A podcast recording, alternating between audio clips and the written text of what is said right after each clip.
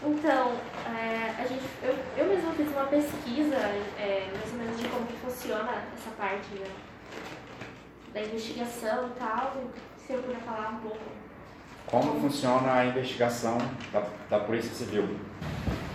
É, o sistema brasileiro, o sistema de, de polícias, ele é extremamente questionado hoje no Brasil, porque nós temos duas, basicamente, nós temos duas polícias trabalhando com segurança pública diretamente, que é a Polícia Militar e a Polícia Civil.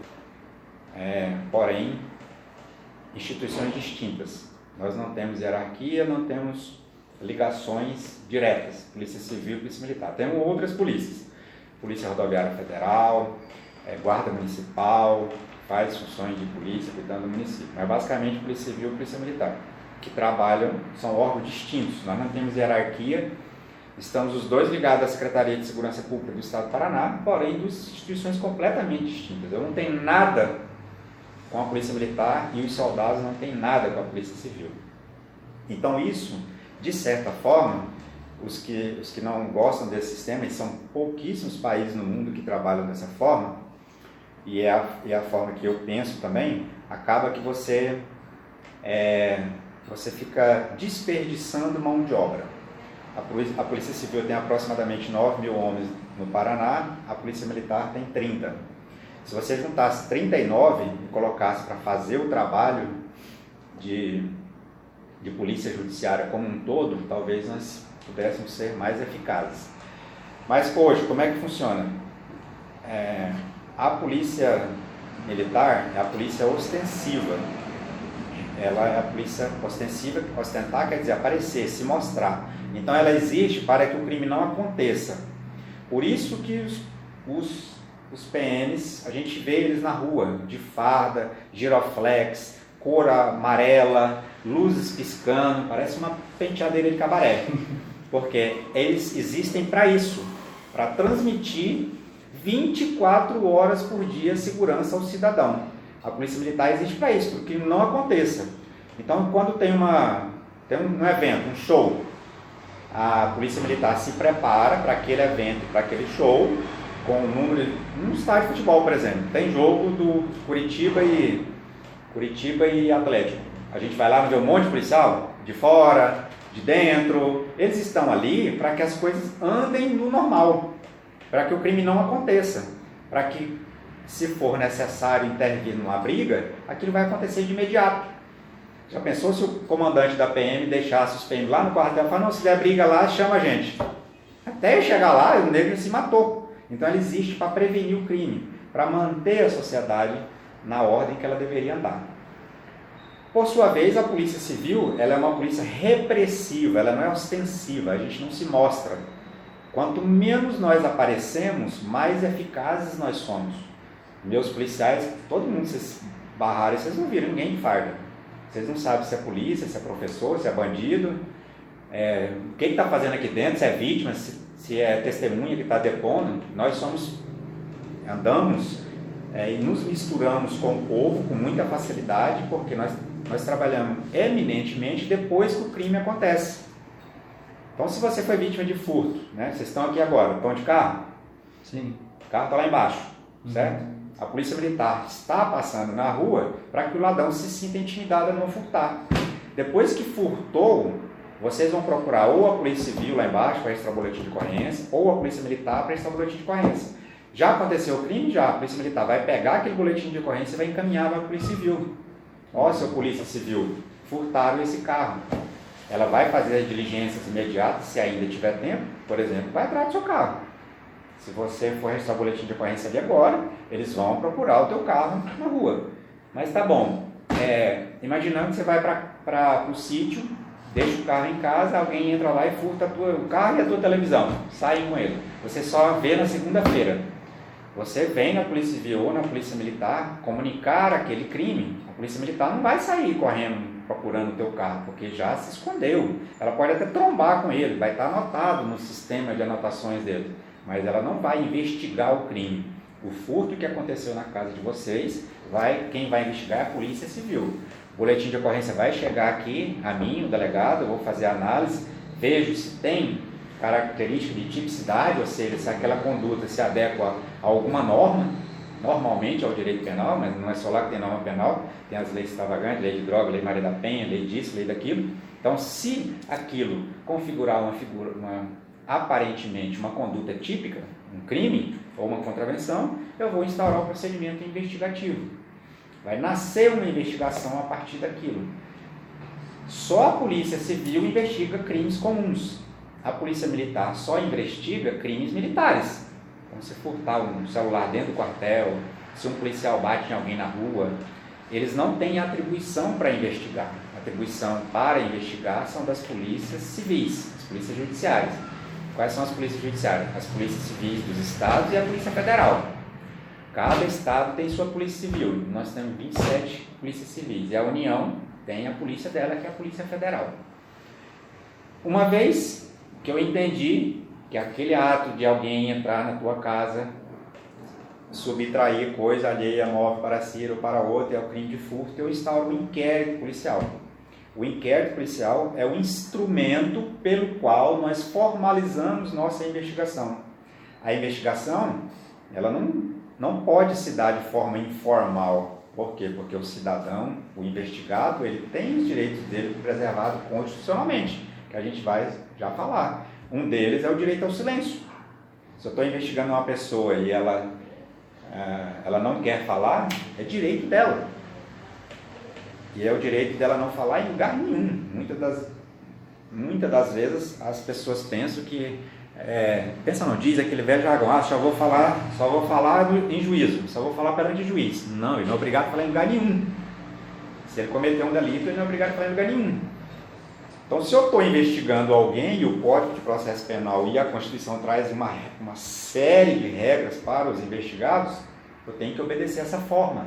E essa forma está prevista no Código de Processo Penal e é materializada no inquérito. O que é o inquérito? Esse aqui, ó. É uma peça. Isso aqui são os autos de inquérito. Aconteceu algum crime, o delegado vai fazer uma portaria. Existem duas formas de começar um inquérito. Posso falando? Pode. Vocês não vão entender nada, mas eu vou falar. Existem duas formas do delegado só o delegado de polícia civil instaura uma investigação. O Papa pode? Não. O presidente da República pode? Não. O prefeito? Ah, o prefeito. Não. O presidente do Senado? Não. Investigação de crime comum, só o delegado de polícia inicia. O Ministério Público pode investigar? Pode, mas ele não instaura inquérito. Lá, lá o procedimento dele chama PIC o inquérito policial, que tramita na delegacia, só o delegado pode dar o pontapé. O Estado paga a gente para isso. E como é que ele pode se iniciar? De duas formas. Só e somente só. Essa é a parte mais fácil. Ou ele se inicia com auto de prisão em flagrante, que é quando a pessoa é flagrada cometendo uma infração e é trazida à delegacia coercitivamente, a gente lavra um auto de prisão em flagrante. Se tiver prevista a circunstância lá do artigo 302 do CPP. Então, se alguém foi flagrado cometendo uma infração, acabou de cometer, ou foi perseguido logo após, ou foi encontrado logo depois com materiais, objetos, dinheiro que levam ele, presumidamente, a ser autor do delito, ele vai ser conduzido para cá coercitivamente. Aqui eu vou autuar ele em flagrante, é aí que o bicho pega. É dessas que os bandidos têm medo. A prisão em flagrante. O cara está dirigindo embriagado, a polícia militar aborda. Ou seu bebum, soprou bafômetro, deu acima de 0,33, conduz para a delegacia em flagrante. Aqui o delegado analisa as circunstâncias, autua camarada, se for o caso, arbitra a fiança, ele vai embora, se, se não for o caso, a gente conclui o auto em flagrante manda para o judiciário. Então o auto de prisão em flagrante é uma forma. A segunda é o quê? Uma portaria. E quando é que, que a gente faz a portaria? Quando não é caso de flagrante, é exclusão. Naquele exemplo que eu estava dando para vocês, vocês Estava em casa, no sítio, viajou sexta-feira, chegou, na segunda-feira veio carro registrar o boletim de ocorrência, furtaram o carro e a televisão. Fez o BO. Eu tomei conhecimento. Eu vou, a gente chama de é, é, autuar a portaria. Eu vou dizer que na data tal, eu tomei conhecimento por meio do boletim de ocorrência número tal, que na residência do senhor tal, é, ocorreu o furto de um veículo número tal é, e a televisão de número tal, é, não existe suspeitas até o momento e por esse motivo eu estava no inquérito para apurar o crime de furto, que é esse caso, a pessoa entrar e subtrair coisa na tua casa, crime de furto. Sim. E ali eu dou as diligências. As diligências a serem dadas, quer dizer, as ordens que eu dou, é a praxe investigativa que diz. Cada crime, cada crime tem o seu pacote de medidas. Eu já posso falar sobre cada um deles. Mas nesse momento quero que vocês entendam. O inquérito policial é iniciado através do auto flagrante ou da portaria. Uma vez que eu fiz a portaria, assinei, aí o pau torou. Ali a investigação está formalizada. Iniciou, não para mais. Eu não tenho poder, a Polícia Civil não arquiva inquérito. A Polícia Civil investiga, se chegar à autoria, materialidade, encaminha para o Poder Judiciário concluindo. Vai que a gente vai investigar, olha as câmeras de segurança, vê, vê o camarada estava saindo, um investigador meu conhece a característica dele, fala, então esse aqui é um cara lá do São Silvestre, ele está entrando nas casas direto. Opa, é ele, beleza. Vamos. Houve a, houve o, a vítima, houve testemunha, se houver, intima o camarada, trago ele aqui, tomo as declarações dele, ele pode confessar, pode ficar em silêncio, pode não confessar. Se eu tiver convencido de que ele foi o autor do delito, aí eu vou fazer o indiciamento dele. O indiciamento é o quê? É o documento formal no qual eu transformo a pessoa de um mero suspeito a um suspeito oficial. A partir do momento que eu indiciei aquela pessoa, quer dizer, o Estado está, está convencido de que há indícios de que ele seja o autor daquela infração cometida aquele dia, aquela hora.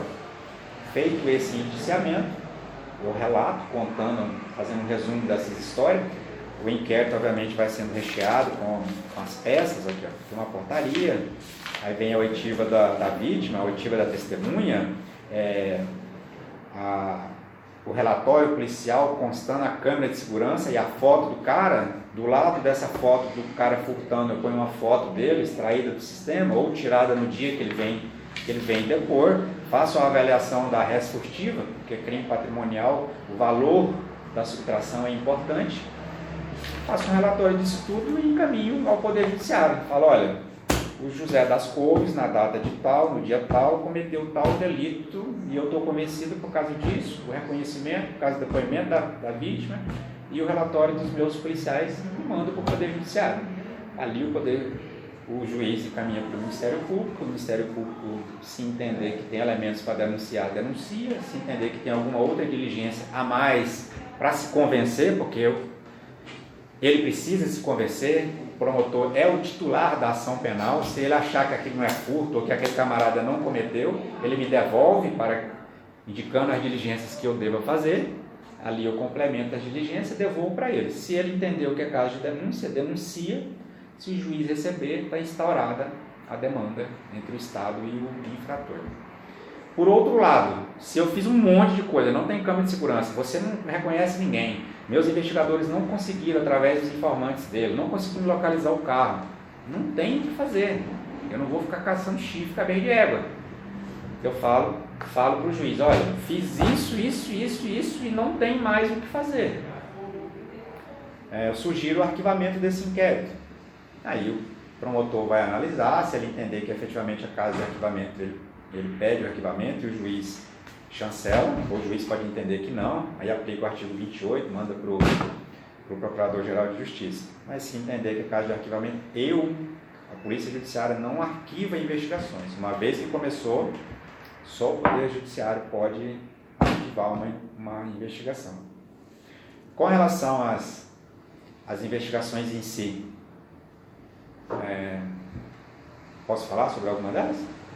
Pode, se não tiver problema sobre a forma, ou talvez não seja de interesse de vocês, porque como eu disse, é, cada crime tem a sua cartela de, de peculiaridades. Por exemplo, um crime é, um crime sexual.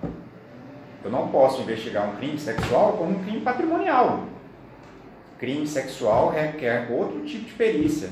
Por exemplo, eu encaminho a vítima a vítima ao IML para saber se ela tem indício de que houve conjunção carnal, se houve violência se não houve violência. No caso dessa, dessa criança que faleceu na, na semana passada, na sábado, né, que foi no, no hospital na segunda-feira. Aquele, aquele caso está sendo tratado aqui na, na delegacia como, como tortura. Tortura é outro tipo de investigação. Não posso investigar tortura como, como eu investigo crime ambiental. Nada a ver. Aquela criança foi.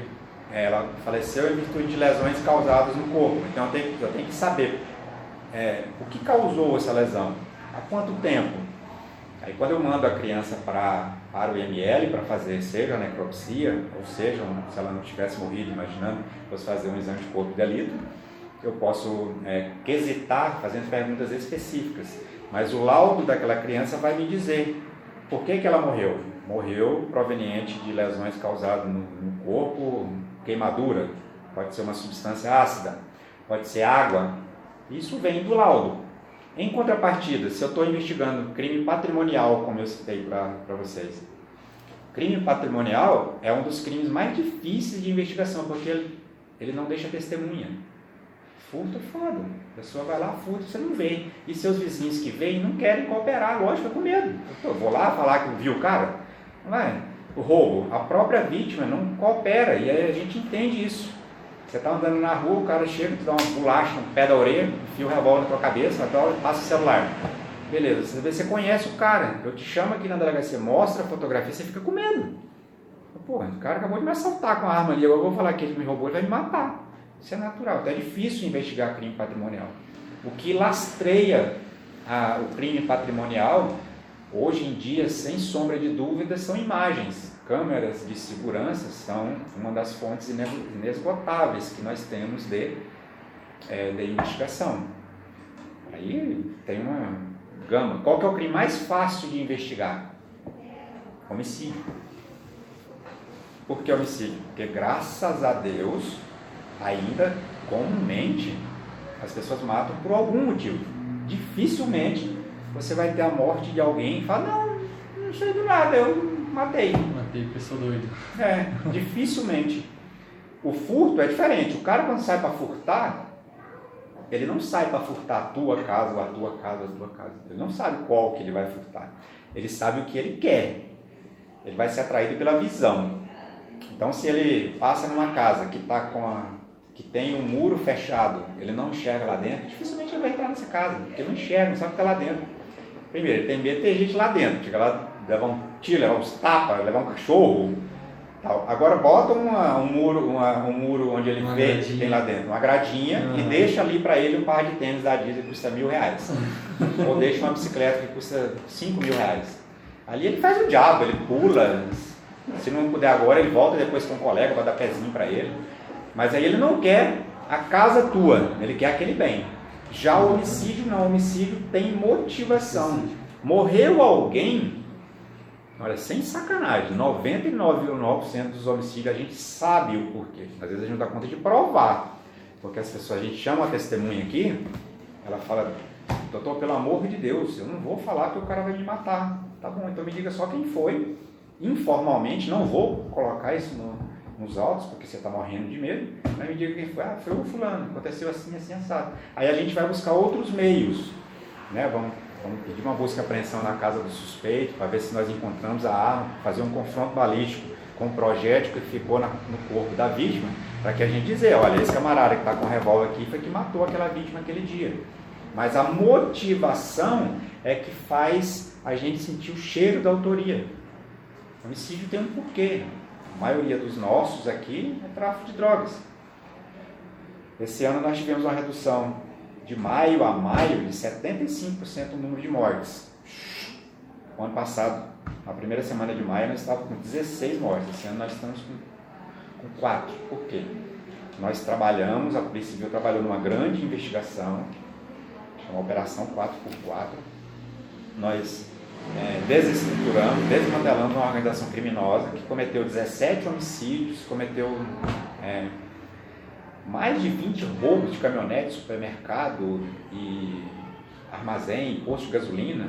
Quando a gente prendeu essa galera, os crimes fizeram o quê? Por lá embaixo. Mas do ano passado, das 16 mortes que houve o ano passado, até maio, no dia que eu fui fazer uma. Foi chamado ali numa reunião para se explicar né, por que está tão violento. E eu estava com a investigação na mão, só que eu estava na metade dela, não podia abrir. Falei, calma que isso, isso vai cair.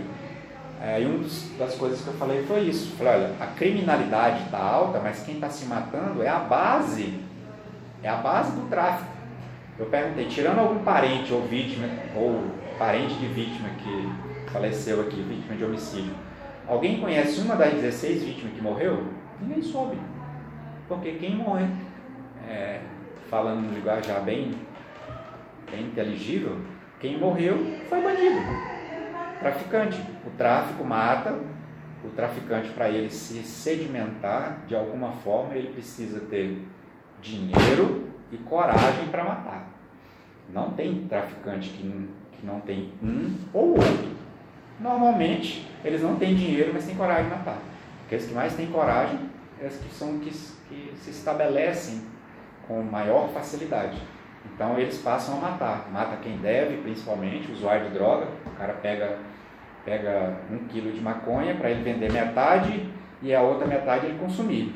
Só que ele usa tudo, ou o olho dele cresce, ele vende um e quer ficar com dinheiro. Aí ele fala, ah, da próxima vou pegar dois, aí eu vendo um e consumo um. E isso vai virando uma dívida quando o traficante é, perde a confiança nele, ele vai, ele vai e mata.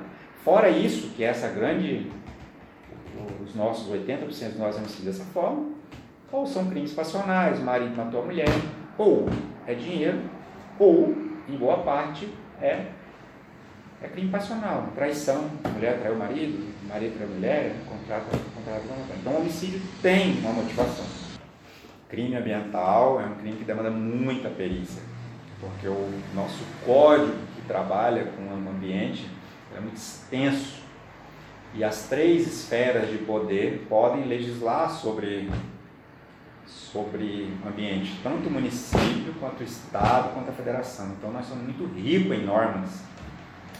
Aí, quando acontece uma infração, ah, está desmatando a área, área de reserva permanente. Mas você saber se aquilo é área de reserva permanente, reserva permanente você tem que ter uma perícia para dizer que é, que é beira de rio, ou que é costa de morro, enfim, você vai trabalhar com crimes financeiros, ou outro tipo de investigação.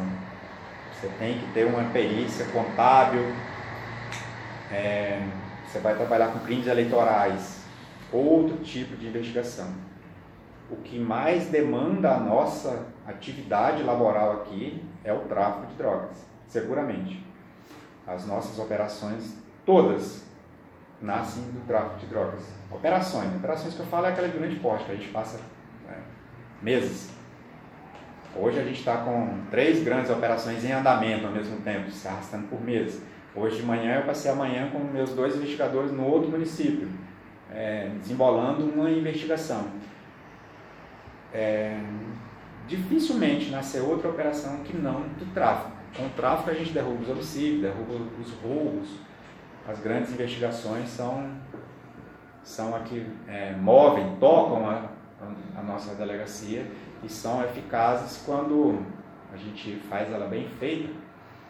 Quando a gente sabe, ah, tem um traficante ali no, São Silvestre, está vendendo droga, porque a gente sabe de tudo. A polícia é, é igual ex-mulher, sabe de toda a vida do cara. A gente, ah, o fulano está se estabelecendo lá no, no São Luís, mandou ameaça para Beltrano e tal. A gente tem nossas formas de ficar sabendo aqui. Aí a gente, quando a gente decide trabalhar com o cara do São Francisco, a gente não pega a viatura e vai sair louco atrás dele para prender. Não. A Polícia Civil trabalha produzindo provas. Provas não. Provas é o nome usado no processo. A Polícia Civil, com a reforma de 2013, 2011, eles deram o nome de elementos informativos. Prova ficou mais para o processo, porque a prova enseja o confronto entre a acusação, que é o Ministério Público, e a defesa, que é o advogado. Aqui, aqui nós não temos essa discussão. Aqui nós não, quando eu produzo um elemento informativo, eu não chamo o advogado para falar sobre aquilo, senão não teria o menor sentido, né? Fazer uma interceptação, chamar o advogado para saber se aquilo está legal. Mas, enfim, a, as, as operações é o, é, o que, é o que toca. E quando a gente quer, por exemplo, derrubar esse cara lá do, do, do São Silvestre, que está se formando, aí a gente senta no nosso setor de inteligência, cada um dá a sua opinião e, e, a gente procura discutir o que cada um sabe, porque a gente tem os nossos informantes, informantes são um instrumento poderosíssimo que a polícia tem, que os bons policiais têm. Quem que é o informante da polícia? Qualquer pessoa. E normalmente, quanto mais bandido, melhor informante é. Porque se eu perguntar para vocês como é que está a criminalidade lá de São Luís, vai falar, doutor, eu, eu vivi numa teta rede que está ruim lá. Agora, quando eu prendo um cara lá do São Luís e interrogo ele, filho, vem cá, ajuda o papai aqui, como é que tá lá? Né, né, né? Ele sabe, está lá vivendo. Então, nós, mas quem é nosso informante? Todo mundo. Todo mundo que confia no policial torna informante. Então, a, o padre, a puta, o dono do boteco, o aluno da faculdade para a gente derrubar quem compra maconha e quem vende na faculdade. Obviamente, os alunos que estão lá convivendo conhecem os maconheiros, sabem quem compra, quem vende, mas a nossa fonte de informação tem que nascer onde nasce o problema. Não adianta eu, eu querer intimar aqui o, sei lá, o, o cara que trabalha no, no fórum para dizer, para ele me ajudar numa investigação. Vai saber pouco. Quem sabe é o próprio bandido que nasce lá dentro. Então a gente se senta, delibera, chama aqui o, a Bruna. Bruna, o que, que, que você tem de lá? Ah, eu fiquei sabendo tal coisa. Beleza, eu sei, você. Ah, sei, a gente senta, o que, que nós vamos fazer então? Ah, vamos, vamos usar essa tática, vai dar legal, vamos naquela outra, deixa comigo, eu faço isso. Aí a gente vai, cada um dentro da sua perspicácia, né? Fazer a investigação. A gente a gente troca muito o dia com a noite. Se você quiser investigar traficante, filho, se for de dia, você vai vigiar ele na cama, porque dorme o dia inteiro, trabalha à noite. Então você tem que inverter. A gente tem que acompanhar o ritmo dele. Nós, nós estamos vigiando a mãe que ele comumente acorda das duas às quatro da tarde. Se a gente for para a porta da casa dele vigiar, nós vamos dormir também, porque ela espera. Então a gente tem que inverter, para depois acompanhar ele. Acompanhar, é, registrar, e isso a gente vai juntando.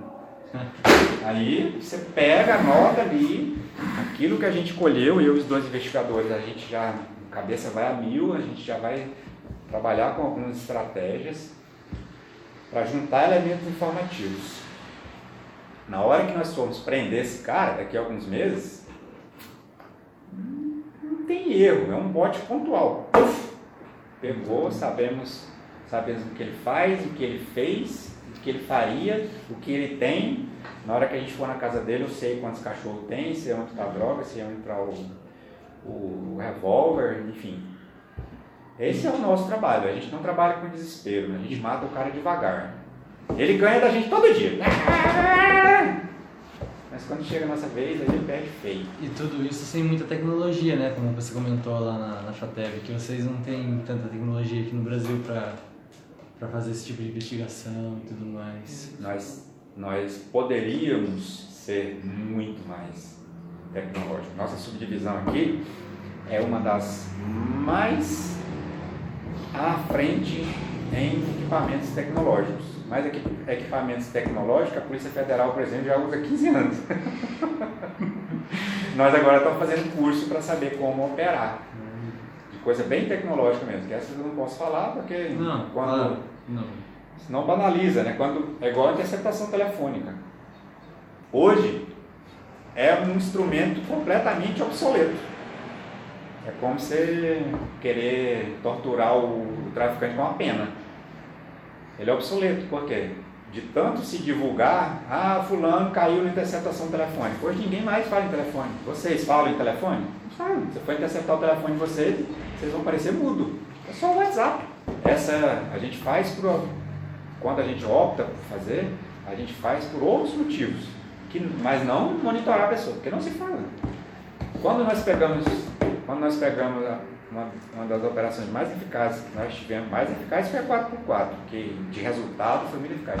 Mas antes dela, nós temos duas operações, chamada Magnata, Magnata 1 e Magnata 2, que for, que for é, os, os investigados eram na sua grande maioria presos. Nós prendemos os presos, porque lá eles estavam usando telefone, telefone celular. Mas isso já tem final da Magnata 2, acho que foi 2017. Foi bastante comentado no dia que teve a palestra na FATEB mesmo, sobre essas duas operações. Isso. Aí, como o cara estava preso, e a época já tem, tem quatro anos, né? Ainda tivemos um certo sucesso, porque um dos Bocó, ele é, falava muito no celular. Aí a gente teve sucesso. Mas hoje a gente usa interceptação para outro, outro fim, mas não para ligar, é tudo WhatsApp. E a criptografia do WhatsApp, vocês conseguem Link acesso? Não conseguem? É. Monitorar o WhatsApp online, hum, isso não tem no mundo. A gente não consegue. Agora, a gente consegue saber o que as pessoas falaram, no, WhatsApp, falaram no WhatsApp. Tem um código que você puxa pelo, por mensagem do WhatsApp. Você tem os, você pega os dados de tudo aquela conta lá, né? Se você souber o código do, do, do celular, do WhatsApp. Daí com esse código aí não dá. Mas ter essa informação. Mas ter essa não informação é difícil, né? Mas se você consegue informações é, pretéritas, o que você não consegue no WhatsApp é, por exemplo, você mandou uma mensagem para ele agora e eu acompanhar isso. É. O daí que é dá. importante para a investigação. Porque, por exemplo, olha, estou saindo aí. Aí eu preciso saber que essa hora você está saindo para lá. Eu vi essa, eu vi essa, essa Mensagem. notícia depois de duas horas, já perdeu a eficácia, porque eu não vou poder acompanhar. Às vezes eu quero saber onde ele mora. É, ou, ou você tem um bagulho aí, aí a gente quando está monitorando, aí você estaria monitorando em tempo real. Em tempo para pretérito a gente consegue, mas em tempo real não consegue. Mas nós temos, nós temos, apesar de estar incipiente nessa área de tecnologia, como eu disse para vocês, nós estamos fazendo um curso agora de equipamento que a, que a Polícia Federal já usa há 15 anos. Nós não temos, nós somos tão ineficazes que cada estado brasileiro tem uma identidade. Posso dar um macete para vocês. Quer cometer crime? Vá para outro, outro estado. Porque o estado de lá não consegue ler a minha identidade. Eu mesmo eu tenho três identidades. Porque eu, eu fui policial em três estados. Uhum. Goiás, Minas e aqui no Paraná. Todos eles, para eu entrar, obrigatoriamente eu tenho que fazer uma identidade. Todas as pessoas que nós prendemos aqui, ah, prendemos, prendemos um caminhoneiro aqui, que é lá da Bahia, por exemplo. Eu tenho que fazer uma identidade para ele aqui na hora. Isso é, segundo o governo federal, mas já tem tempos que estamos quase lá para termos uma identidade única. Poxa, vocês veem filme nos Estados Unidos. Quando nos Estados Unidos o CPF da pessoa, a polícia tem um acesso ao histórico da vida dele toda. Exatamente, tem mesmo. É que não tem nada. Se o judiciário daqui, se o cara, se o cara foi condenado lá em São Paulo, ele tem dificuldade de saber a informação de lá. Isso atrapalha muito. Isso como era mudar de estado. Exatamente. Aí essa, essa integração é uma coisa que entrava muito. Talvez a gente não sofra tanto porque estamos no meio do Paraná. Mas imagina que Jacarezinho para Ourinhos, que é 20 quilômetros, que a criminalidade migra tanto. Você não consegue ver um, um traficante ali, o cara é perigoso, você não, você não consegue puxar a ficha. A gente consegue, tem que ligar lá em São Paulo. Hoje em dia tudo tem grupo de WhatsApp, as polícias sabem a vida de todo mundo aí. Mas tem que pedir um favor, parceiro, chega a ficha desse cara, desse cara pra mim. Aí ele te dá o relatório. Exatamente. Sabe por que é tão complicado assim? O que mais? Ah, é, aqui, em Te- ah, aqui em Telemaco vocês trabalham em outras cidades também, né? Cidades sou- vizinhas, no caso. Telêmaco. Atende, atende em Baú, Ortigueira e Tibagi. Não, é assim. Cada comarca, cada comarca tem uma delegacia. E a 18ª subdivisão da Polícia Civil, cuja sede é em Telêmaco Borba, então a nossa 18ª subdivisão, ela é composta por 10 municípios, dos quais seis são comarcas. Então nós temos seis delegacias independentes, próprias, com as suas próprias investigações. E temos algumas, claro, sobraram quatro municípios, né? Nós temos seis comarcas, sobraram quatro. Essa sobra está ligada a alguma delegacia. Então, Imbaú, que é a primeira sobra, é nossa. Todos os crimes de lá, o, o, a delegacia de Telemaco Borda que investiga. É, Ventania, que é perto de Tibagi, pertence à delegacia de Tibagi. Sapopema e Figueira, que é perto de Curiúva, pertence à delegacia de, de Curiúva. Cada uma das seis comarcas tem a sua delegacia e a sua estrutura própria. Ou pelo menos deveria ter. Hoje nós estamos com três delegados só, nas seis comarcas. Eu sou delegado aqui de reserva. Olha que absurdo. Reserva é a cidade mais violenta da nossa região hoje. Tem um dobro do número de mortes de, de Telecom O quanto que isso dificulta no trabalho de vocês? Você não tem noção. A falta de servidores, a falta de policiais é realmente um gargalo insuperável, porque você não dá conta, não dá conta de produzir a contento. Como eu disse para vocês, essas seis comarcas, três estão sem delegado. O delegado é o que faz a coisa iniciar. Lembra que eu falei para vocês, só o delegado faz portaria? Então, se não tem delegado, não tem início na investigação, não tem início, não tem meio, tem fim. Aí nomeia-se um delegado para ficar é, quebrando galho. Por exemplo, eu vou para a reserva uma vez por semana. Amanhã eu irei para lá. Aí passo o dia lá. Mas, obviamente, eu vou atender a, a emergência da emergência da emergência. Escrivães, nós temos um escrivão só em cada unidade. Isso é um caos. Por quê? Porque nós trabalhamos 24 horas. A prisão não tem hora. O escrivão de Tibagi, vamos imaginar, só tem um lá. É, a Polícia Militar prende alguém 3 horas da manhã, vai levar para lá. O escrivão e o delegado tem que estar lá para receber a ocorrência. Policial tem receber a ocorrência. Então é realmente um, um gargalo. Os governos, os governos dos estados brasileiros e o governo Brasil, né, entendeu, é, nos últimos anos investiu muito na Polícia Militar. Vejam os concursos, por exemplo, você vê o concurso para a Polícia Militar, está aberto, duas mil vagas. Para investigador são 300. E o último concurso que teve foi em 2010. Vocês têm noção que é 10 anos sem contratar um investigador? Caramba, É difícil. Aí, escrivães. O último foi em 2010, na mesma época. Uhum. 2010. Escrivão. E a, escrivão. Nossa. E agora está, eles estão na fase final, era para na escola, a pandemia suspendeu. Então, depois de 10 anos, abriu-se um, um, um concurso para preencher 100 vagas. Imagina, 10 anos já morreu, acho que morreram 100 escrivães, sem contar os que se aposentaram. Passaram em outros concursos. Então, Delegado, o último concurso foi o meu, 2013. Já se vão 7 anos. Abriu outro agora. Até eles serem chamados, vão mais um ano e meio, por aí dois anos. Vão ficar nove anos de- é, reserva que não tem delegado, vai ficar sem delegado mínimo mais dois anos. Olha que caos.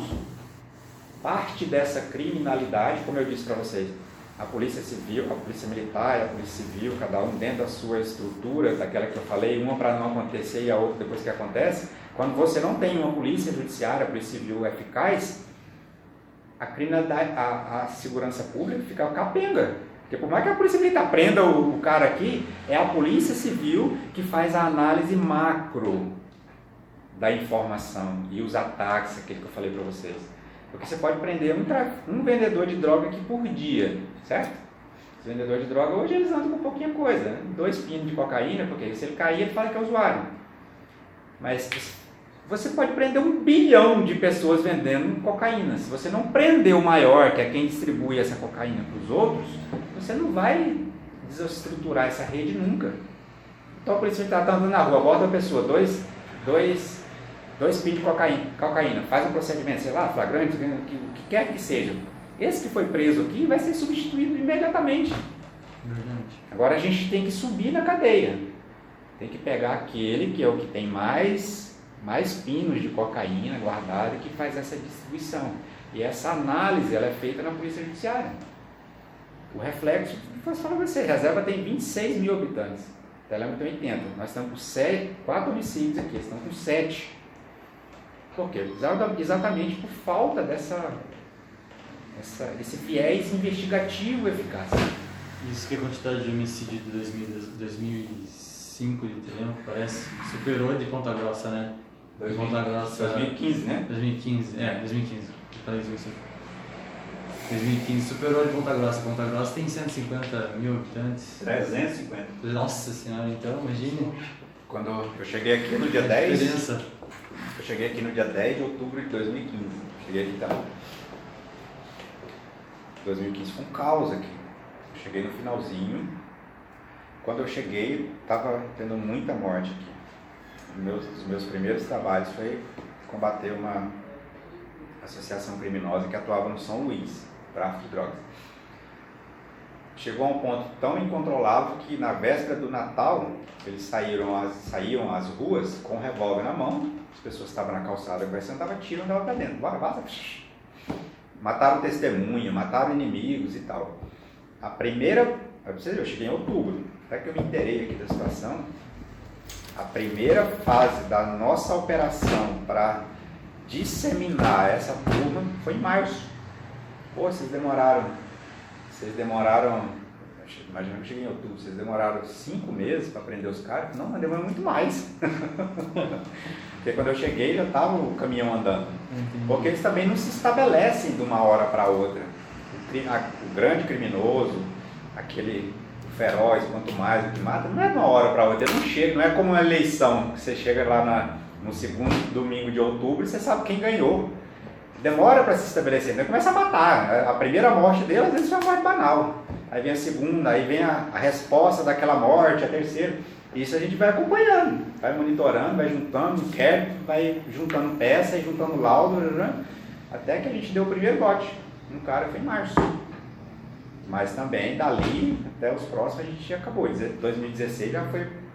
Nós tivemos 40 em 2015, 2016 a gente baixou para 32, 2017 já foi para 16. Porque a resposta demora também, né? a gente não dá conta da a resposta. Prender é a parte mais fácil.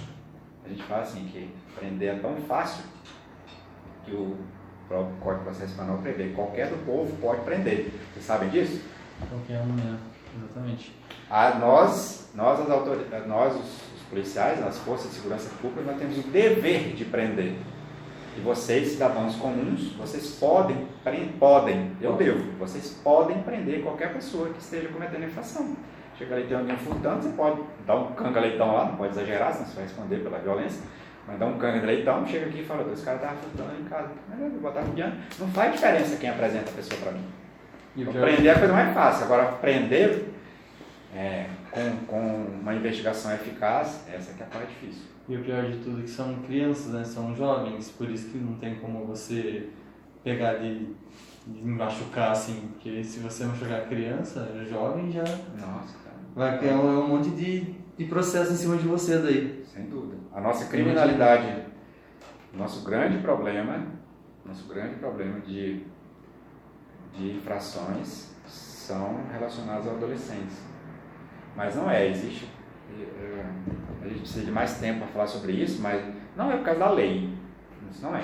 A lei do. A lei UECA, ela não é isso que o povo fala, ah, está solto porque não tem lei. Muito pelo contrário. É muito mais fácil, podem ter certeza do que eu estou falando, é muito mais fácil prender, muito mais fácil e rápido aprender um, um adolescente, esse é o nome técnico, o menor você não aprende, você aprende. Então, é muito mais fácil de você aprender e punir um jovem do que um maior. E eu provo para vocês. Sabe a vara da infância e juventude? Ali aquele fórum de baixo? O, fórum, o outro fórum, sem ser o fórum comum, tem um fórum ali perto de São Luís. Lá funciona, lá funciona o fórum é, da infância e juventude. Sim, sim. Eles são tão especiais que eles têm uma justiça só para ele. É muito rápido. Se eu pego um adolescente aqui, eu apresento o promotor no outro dia, e o promotor denuncia no outro dia, se for o caso. E ele, no máximo, no máximo em 30 dias, ele foi julgado. O que acontece é que para os infratores contumazes não há lugar. O problema é físico. Porque o ECA em 89 diz: o adolescente não pode ficar preso em instituição que não seja é, especialmente destinada a ele, adolescente. Beleza. Só que o que, que o Brasil fez? Ou seja, o Brasil não fez, não construiu as instituições destinadas a eles. Aqui no Paraná chama SENSE, é, é, Centro Educacional Socioeducativo. Então, quando nós aprendemos um menor, uma pessoa que mata, que rouba, que comete crimes violentos, que é contumado em prática de crime, ele só pode ficar no sense, ele não pode ficar na cadeia. Então, como tem pouco sense, é como se tivesse pouca cadeia. Nós temos pouca cadeia no, Brasil, depende muito, mas as cadeias são arcaicas. Mas se não tem sense, o juiz, quando ele apreende, ah, beleza, o cara cometeu um delito, vou mandar ele para o sense. Aí o juiz entra no sistema aqui e fala: tem vaga para o adolescente X? Aí o juiz espera cinco dias, o adolescente fica conosco aqui, ele não pode ir para cadeia, fica numa celinha especial para ele. Deu o quinto dia aqui, não saiu a vaga lá, automaticamente, inexoravelmente, aquele jovem vai para a rua. E normalmente não sai a vaga, porque não tem vaga, é cheio. Imagina. E quando a gente consegue a vaga para algum lugar, o adolescente, quando ele é condenado a ficar apreendido, ele não é a sentença dele, não é como a do maior, a te condeno a três anos, um mês, é, 10 anos, 2 meses e 5 dias. Não, o adolescente vem e fala assim, ó, te condena a apreensão. Ele vai para lá. Quem vai falar a hora dele sair não é o juiz, é o psicólogo lá do Sense. Aí imagina, saiu uma vaga para um adolescente nosso aqui, vou mostrar para vocês aqui a, a investigação 4x4. É, eu fui ouvir adolescente em Cascavel e fui ouvir em Laranjeiras. Cascavel, vamos imaginar o de Cascavel. A, a cada seis meses o jovem é avaliado. Só que quando dá seis meses que o, que o jovem está lá, o psicólogo que está louco, precisando de vaga, ele vai entrevistar com o adolescente. Ele é adolescente. Aí ele fala, filho, como é que você está? Está bem? Tá. Se eu te soltar, você vai tem condições de estudar, de respeitar tua mãe não cometer mais crime? Claro, ah, doutora. Tem, né? Pelo amor de Deus. Ela tá bom, apto. Manda o cara, o cara embora pra cá. Aí ele vai fazer o quê? Ele vai viver cometendo delito. Sabe aquele cara, você sabe aquele caso que ficou, chocou bastante que o ano retrasado, aqueles moleques que atiraram no entregador de pizza? Hum, ficou paraplégico? Uhum. Esse cara que atirou lá no cara, quando a gente prendeu ele, não tinha vaga para ele. Na 4x4 a gente prendeu ele de novo, porque ele estava roubando caminhonete. Aí, aí ele foi lá pro centro, ficou seis meses. Aí ele voltou, a gente já prendeu ele de novo, roubando. Porque assim, porque não tem, ele deveria ficar encarcerado mais tempo. Então ele sabe que não vão ficar, vão ficar prendidos. O outro, é, nós prendemos ele na 4x4, eu fui ouvir ele em Laranjeiras. Quando ele voltou, não sei se vocês viram falar um, um roubo que teve aqui, eu não sei qual área agora, que a vítima tomou a arma dele, matou um, tirou o outro, o cara foi pro hospital e o outro correu. É. Aqui, agora é recente, já tem seis meses. Esse um que, esse um que ele acertou, que não morreu, é esse que eu fui ouvir, lá em Laranjeiras. Saiu e estava cometendo novo. Eles vão cometer sempre, porque não tem. O cara não tem, vício, né? ele não tem as chamadas barreiras. Existem várias barreiras para você segurar o infrator, um monte. A família é a principal delas. Quando você aprende desde pequeno a não ser, não pegar o que é dos outros, a respeitar, aquilo é uma barreira. Existem inúmeras barreiras, a polícia é só uma, mas a família é uma, a igreja é outra, as amizades são outras, a polícia é outra, o poder judiciário, o conselho tutelar, é um conjunto de coisas se ele sabe que ele não tem repressão, porque a família já falhou lá atrás, a polícia e o Estado não conseguem tirar ele da sociedade, então você não tem barreira, não respeita nada. Quem que ele respeita? O traficante. Exatamente. Ou o polícia, porque ele tem medo de ser preso. Ele não respeita que ele tem medo de mim. Se chamar nós dois numa porrada, ele vai querer bater. Mas ele sabe que eu meto ele na cadeia, então ele tem receio, ele corre de mim. A gente tem ah, uma coisa que processualmente falando, lembra que eu falei para vocês dos direitos do preso, né? Então, como previsto lá no Código de Processo Penal e na Constituição. A nossa Constituição é, é do dia, ela foi promulgada dia 5 de outubro de 88. 5 de outubro de 88. E ela veio logo depois de um período militar, certo? Nós tivemos ali o que se chama de golpe, o período que o, Brasil foi governado por militares. e, e que as liberdades individuais foram muito saqueadas do cidadão. Não tinha essa liberdade que vocês têm hoje, na época lá nos anos 60, 70, que a, o Estado brasileiro prendia a pessoa e matava ela sem dar explicação. Chegava o, o sargento do exército aqui, pegava quem estava falando mal do governo, levava para o campo e eliminava, enterrava e acabou-se. Então, para combater, é sempre assim, vocês vão estudar o direito da história assim, para toda ação vem uma reação. Para combater esse Estado autoritário, a Constituição de 88, que tem o nome de Constituição Cidadã, ela é realmente muito cidadã, porque ela visou exatamente proteger aqueles direitos que há alguns anos, 30 anos pretéritos, 40 anos, foram tirados dos cidadãos, essa liberdade. Então nós temos muitas garantias processuais. Às vezes isso até irrita as pessoas. E vocês vão ver, você só vai gostar do direito penal e do processo penal. É, é, vocês, vocês trabalham com direito? Eu não. Vocês só vão, só vão gostar do entender o direito penal e o processo penal o dia que vocês foram em réus ou investigados em algum lugar, sabe? Que as pessoas falam assim, ah, bandido bom é bandido morto, bandido tem que morrer mas ela não sabe o que é bandido. Por exemplo, não sei se vocês tiveram amigo ou parente, ou vocês mesmos foram abordados numa blitz e estava bêbado. E foram presos e vêm para cá. Aí aqui, quando você não apanha, você não é torturado, você não leva choque, você não leva tapa na cara, aí você dá valor àquelas liberdades que estão previstas na Constituição. Aquelas garantias que o Estado, o não pode bater, o Estado não pode agredir, eu posso ficar calado. Quem tem que provar que eu estou errado é o Estado. O cidadão brasileiro pode fazer tudo que ele quiser, desde que ele não infrinja a norma. Então, se não é contra a norma, não é proibido a gente fazer. Aí o que, que acontece? A Constituição traz uma série de restrições ao Estado, aquele Estado brasileiro que fazia com o cidadão o que queria, hoje não se faz mais. Então, para a investigação, hoje a polícia acabou aquela história de polícia bate, polícia tortura. Não. Antigamente a polícia batia para o cara confessar um crime. Ela dava surra, você que roubou a televisão, foi, o cara confessava não só aquele crime, como tudo que você queria. Pô, isso é natural da gente, se você está sofrendo ali, está sendo queimado, se a pessoa quer que você confesse qualquer coisa, eu vou confessar, depois eu vou ver aqui, eu vou me livrar dessa queimadura nesse momento. Então, antigamente a pessoa é, apanhava para confessar, hoje é o contrário. A gente incentiva a pessoa a mentir e aí nós vamos trabalhando é, para provar que a versão dela não está não tá correta. Então, se o cara cometeu um crime, é preferível que ele fique calado mesmo. Porque se ele inventar uma história, por exemplo, você matou o fulano? Não, não matei. Onde você estava?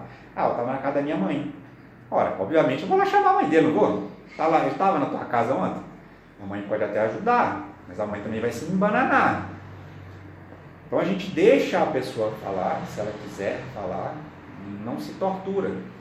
Foi a Constituição de 88 que criou esse marco de liberdade e proteção do, da pessoa contra o Estado.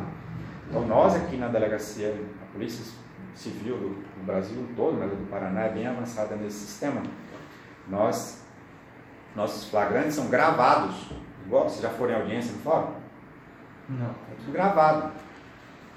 Antigamente, isso começou dia 6 de janeiro. No ano passado, por exemplo, a gente prendia alguém, levava lá para a sala de audiência e digitado. Aí o cara contava a história todinha, beleza. Quando chegava lá no fórum, que ele ia se ouvir de novo, né, no processo, aí ele falava, ah, não, fui torturado. O delegado me bateu. Mas como, filho? o delegado aqui não bate nos outros. Mas tá bom, ele tem o direito de falar o que quiser. O juiz vai analisar as provas que estão dentro dos autos. Hoje é gravado. Exatamente. Eu pergunto para ele, filho, você tem. Aí eu leio os direitos dele. Você tem um direito é, eu me identifico, falando, sou o delegado Ribeiro, eu sou, eu vou presidir esse auto de em flagrante, senhor tem direito ao silêncio, sem que isso lhe traga qualquer prejuízo processual. O senhor quer falar alguma coisa? Quer.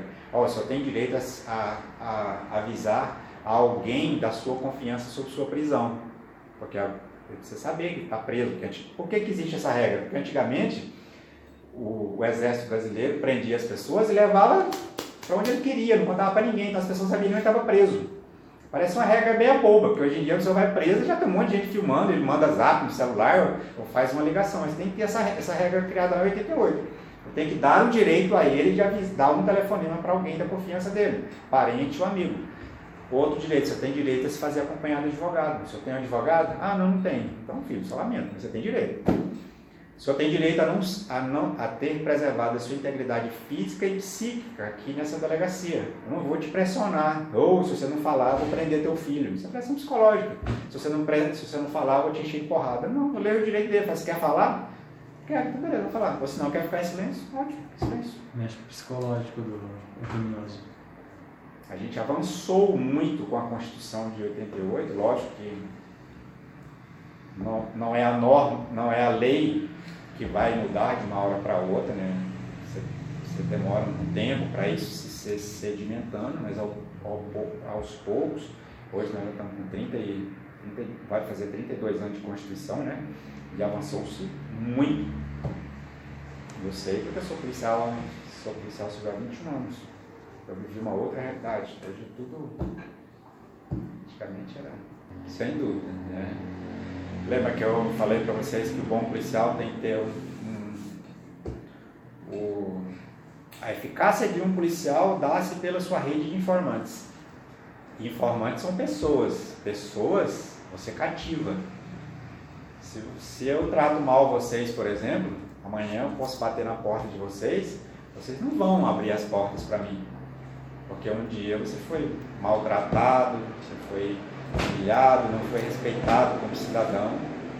Aqui, quanto mais, eu que sou o gestor da unidade, né, a gente trabalha bastante isso, né?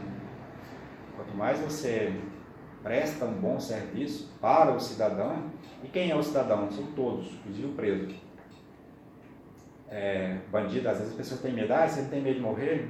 Dificilmente vocês vão ver um policial morrer. Um bom policial. Normalmente o que você vê morrendo é aquele que se envolveu com a bandidagem, virou bandido também. Ele está é, recebendo dinheiro de outro bicho, aí vai cobrar do bicheiro, bicheiro, ah, você é bandido igual eu, manda matar o cara. Ou, fora isso, são policiais, comumente os militares, que estão no confronto direto ali, né?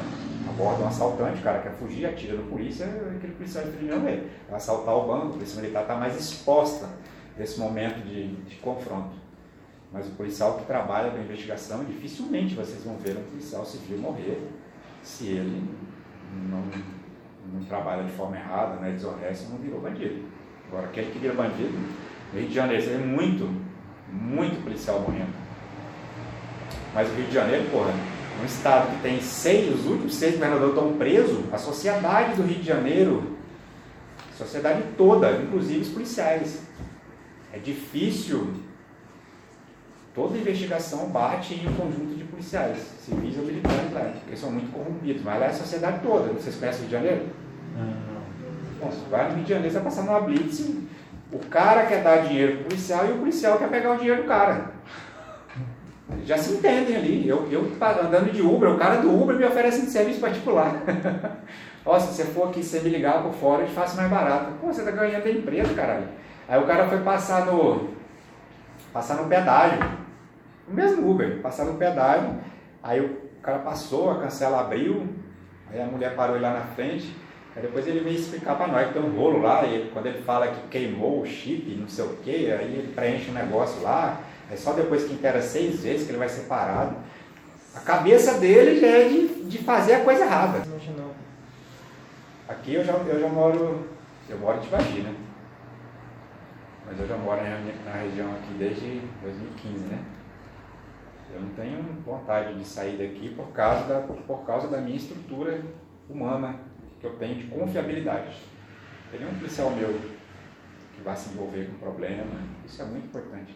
Legal. Ainda existe um resquício? Claro que há. Você vai, principalmente em cidades grandes, né? O policial sai para a rua mais para ganhar dinheiro do que para trabalhar de investigação. Aqui a, gente quer, aqui a gente quer prender o traficante. O policial bandido, o policial civil que investiga, o bandido, ele quer ganhar dinheiro do traficante. Entendeu? Chega nessa 4x4, uns dois líderes aqui e fala, ó, o delegado está com servição aí, me dá 50 mil aí que nós vamos acabar com essa investigação. Aí pega 50 mil do bandido, divide ali 10 mil para cada um, 5 mil, e deixa o negócio tocar frouxo. Aqui é o contrário, a gente quer paga 50 mil para prender o cara.